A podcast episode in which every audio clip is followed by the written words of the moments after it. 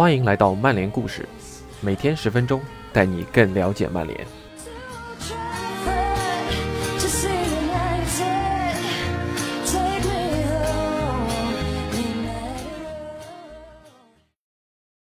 在上轮联赛三比一战胜纽卡斯尔之前，我们接连被埃弗顿和西布朗逼平，球队似乎在进攻线上出了一些问题，尤其是在西布朗的那场比赛中，虽然我们感觉是遭到了裁判的不公正的判罚，但是在对方两分钟进球后，我们会有八十八分钟时间来尝试反超，但是最终我们没有达成，而非常遗憾的在客场只带走一分。而与我们形成鲜明对比的是，我们的争冠对手曼城在近期的比赛中豪取十八连胜，在积分榜上也将我们越抛越远。似乎今年年初互联网上“我有个朋友有一个大胆的想法”的这个梗，我们已经没法再用了。接下来要播的这篇文章将会针对我们对阵西布朗的比赛中前锋线上所表现的不足来进行分析。曼联战术分析：前锋需要承担更多责任。翻译来源：吴文博 ATC，原文来源：The Busby Baby，作者 Paul Westel。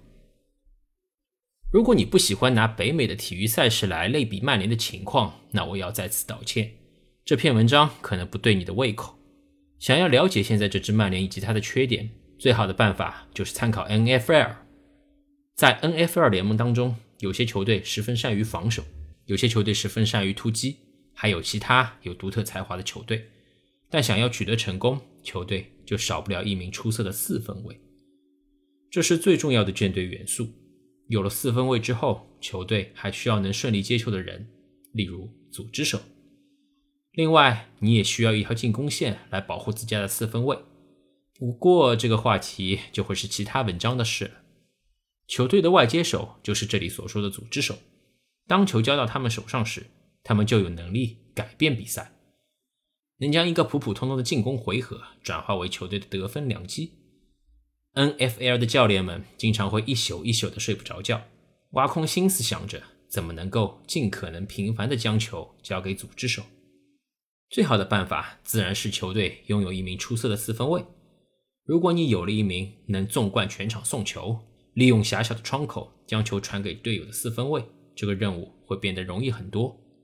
四分卫的职责就是将球交到身处危险区域的组织手手中，让组织手发挥自己的才华，将一次十五码的传球转化为一次五十码的成功推进。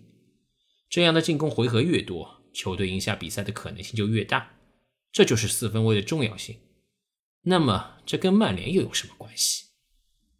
在足球世界中，球队的中场就是四分卫。他们的职责就是把球传给跑到危险区域的攻击手或者接球人，给他们创造进攻机会，充分发挥自己的进攻威胁。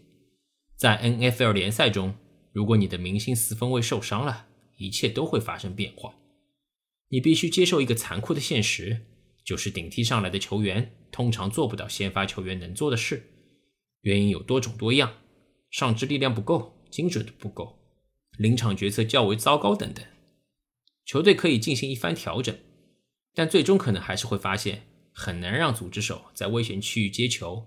这个时候就需要组织手提升自己的比赛级别，能牢牢把握住次数有限的宝贵机会，让球队看到胜利的希望。如果他们做不到，球队也没可能会赢球。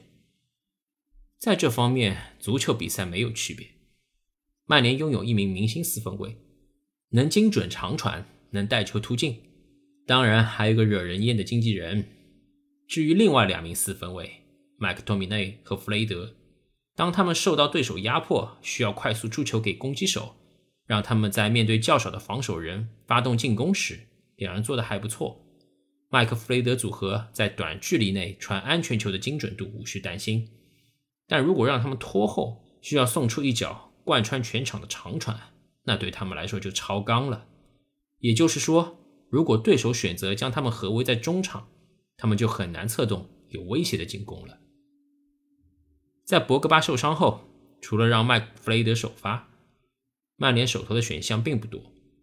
范德贝克并没有展示自己向前传球、持球推进的能力，也难以守住自己的防守站位，所以他不是合适的首发人选。让弗雷德和马蒂奇一同首发倒是个选择。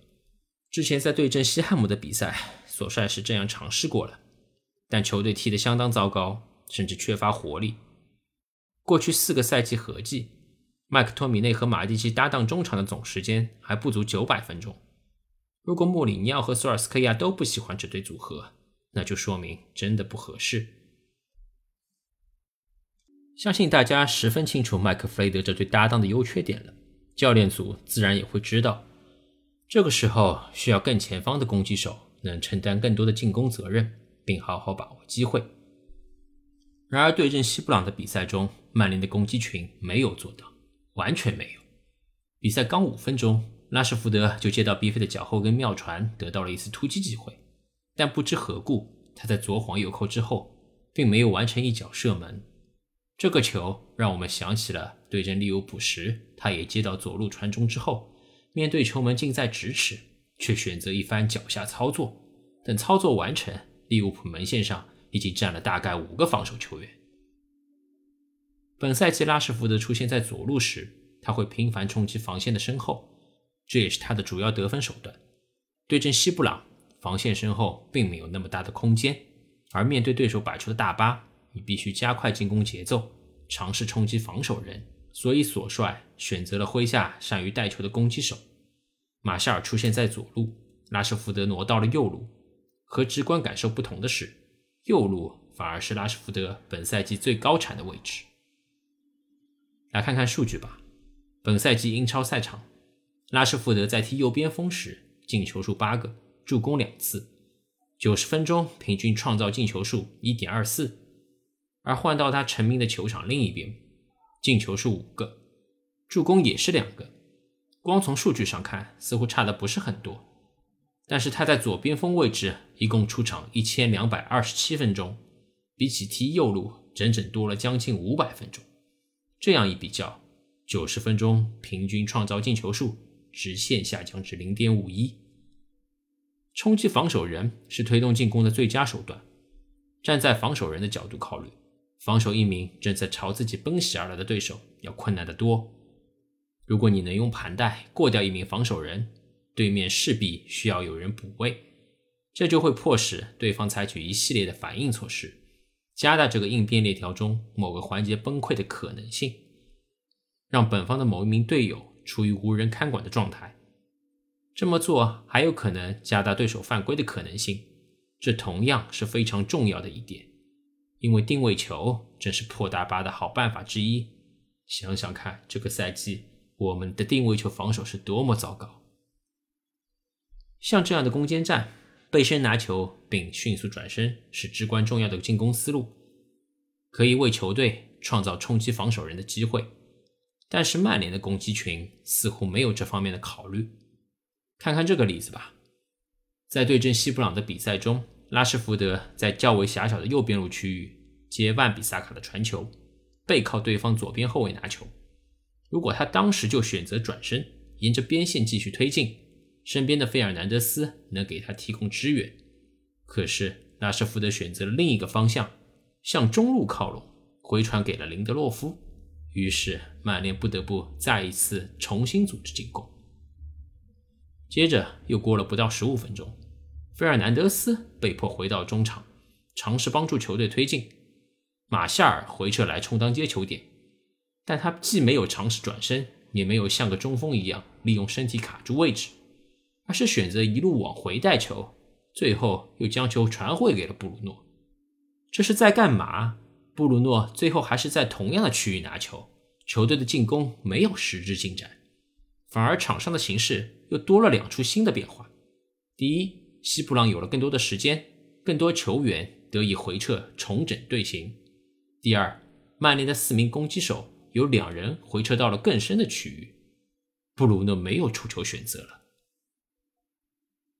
还是上半场，马歇尔又复刻了一回这样的无效回撤，林德洛夫直接交给马歇尔，结果法国人一脚触球又回给了曼联中卫，林德洛夫只能一脚长传尝试。与已经有人看管的卡瓦尼连线。到了下半场，卡瓦尼似乎也被传染了，他也回撤接球了，但是没有尝试转身抹掉防守队员，而是直接又回给了林德洛夫。又倒脚耗了几秒钟后，布鲁诺再次尝试传给马歇尔，他的意图很明显，就是想让法国人来个做强二过一，但也没能如愿。马歇尔又传给了弗雷德。曼联最要命的问题之一是，除了布鲁诺，似乎就没人有心以半转身的状态，或者以前掌支点的状态来接球，然后尝试自己向前推进，或者帮助球队整体推进。这个决策对于球队来说是很伤的。看看比赛第三十分钟，拉什福德出球的一瞬间，其他人的位置。如果当时拉什福德用左脚停球，他就可以转身并给万比萨卡。送出一记直塞。如果他是半转身姿态接球，他还可以顺势转向右侧，向中路推进，甚至可以与前插到对方中卫之间的卡瓦尼连线。更重要的是，此刻在皮球前方，西布朗的防守队员只有五人。然而，拉什福德回给了没有办法立即采取实质行动的布鲁诺，布鲁诺只能传给马奎尔，让曼联队长。带球推进，但等到马奎尔推进到与之前的拉什福德平线的位置时，皮球前方的防守人已经变成了八人。曼联的进攻必须更快才行。卡瓦尼也掉入了类似的陷阱，这回他倒是半转身状态接球了，但没能连停转身，而是将球停在了脚下，稍作犹豫后分给了左路插上的布鲁诺。同时给了西布朗时间将更多的防守队员调回来。等到布鲁诺带球准备传中时，西布朗已经有四名防守人对位了。再回看一下卡瓦尼触球时间场上的形势，如果当时卡瓦尼连停带转身直接冲上禁区，他的身前只有一名中卫和中路的拉什福德，卡瓦尼有没有想过这样的可能性？纵观整场比赛，曼联前场四人组的决策选择就是在差到没眼看和好到值得商榷之间波动。在这样的比赛中，你并没有慢慢考虑的奢侈环境，也不可能一场比赛得到四五次机会，可能只有一两次，所以必须做到一击即中。卡瓦尼并不是传球手，他似乎也不想持球进攻，而是更倾向于传给队友，自己在无球跑动。这可能是他最得心应手的进攻方式，但为了帮助球队，有时候他也得调整自己的进攻思路。按照往常的布置，曼联会让马塔本色发挥，或者让博格巴踢左路，帮助麦克弗雷德的后腰组合承担组织任务。然而，在与西布朗的比赛中，没有这些选项，场上只有一名机会创造者，所以曼联全员都需要适应这个新局面。多做些事来加以弥补。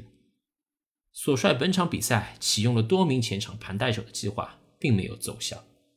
马夏尔的战术参与度也不理想，所以一个小时过后，索帅做出了合理的决策，拿下马夏尔，换上了格林伍德。拉什福德也回到了左路，在右路活动时，拉什福德是本场曼联场上最具威胁的球员。回到左路之后。他立刻回到了硬凿大巴的糟糕节奏。当他拿球后，要么喜欢在内部尝试以一敌多，要么选择过于消极，坚决的过了头。他丢失了自己的创造力。比赛还剩下十五分钟的时候，索帅换上了范德贝克，让他与麦克托米内搭档中场。荷兰人很快就向我们说明了他为什么不在首发名单里。就和之前同南安普顿的比赛一样，范德贝克习惯性的站在了锋线，独留麦克托米内一人在中场。于是曼联成了尴尬的三七阵型，中场没有了创造力的球员。我不知道这样调整的意义何在，以及这是不是范德贝克最佳的使用方式。范德贝克是个不错的传球手，但他最大的优势是找到最好的空间接应队友的传球，尤其是在禁区内。这个强项本身没有可指摘的，不过需要有队友能完成这些传球，充当足球场上的四分卫。麦克托米内可不是这个人，而球队当然不想看到布鲁诺一味的回撤到中场。如果球队在锋线上堆了七名球员，你自然会以为这是彻底拉开了宽度，用传中解决问题。鉴于麦克托米内自己的特质，他也会成为后插上的攻击点。曼联这个整体似乎退化了，这也成了这场比赛整场比赛的症结所在。没错，西布朗的进球犯规很明显，本来不该算，但是别忘了，曼联有多达八十八点五分钟来逆转比分。赛前，曼联就知道自己的缺陷是什么，球队的引擎缺失了关键部位，也没有替换选择。为了让球队继续运转，他们需要攻击手们站出来，来适应新的战术环境，承担更多的责任。然而，曼联前锋们没能用额外的付出来弥补球队的损失。他们一共创造了十次射门机会，合计 XG 也就是进球预期仅有零点四。他们确实不配赢得一场胜利。中场休息时，我和资姐在微博上聊比赛。我的观点是，我们缺少一个像斯特林那样能搅翻对方禁区的球员。虽然一直被我们嘲笑为“快乐足球本尊”，但曼城搞定热刺那场比赛，斯特林非常快乐的在热刺禁区从右路持球推进到左路，几乎就是横穿了整个禁区。虽然看上去是威胁不大的横向带球，但对于对方防线来说，可是埋下了混乱的种子。热刺的防线就是被斯特林撕扯出了裂缝，曼城可以进一步的在危险区域进行传接球，最后由金多安完成致命一击。而反观我们，前锋们的不给力，进攻驱动只能更多的着重于边路，我们。也再一次依靠卢克肖的边路套上传中扳平了比分。韩语大叔也在微博上认同，其实我们缺一个斯特林，前场的爆点球员。这点在我与韩语大叔交谈的前几期节目中已经阐述过这个球员的必要性以及重要性。看起来现在我们的九号、十号以及十一号都不是这个类型的球员。期待一下替补十分钟内完成三次过人的阿马特小朋友吧。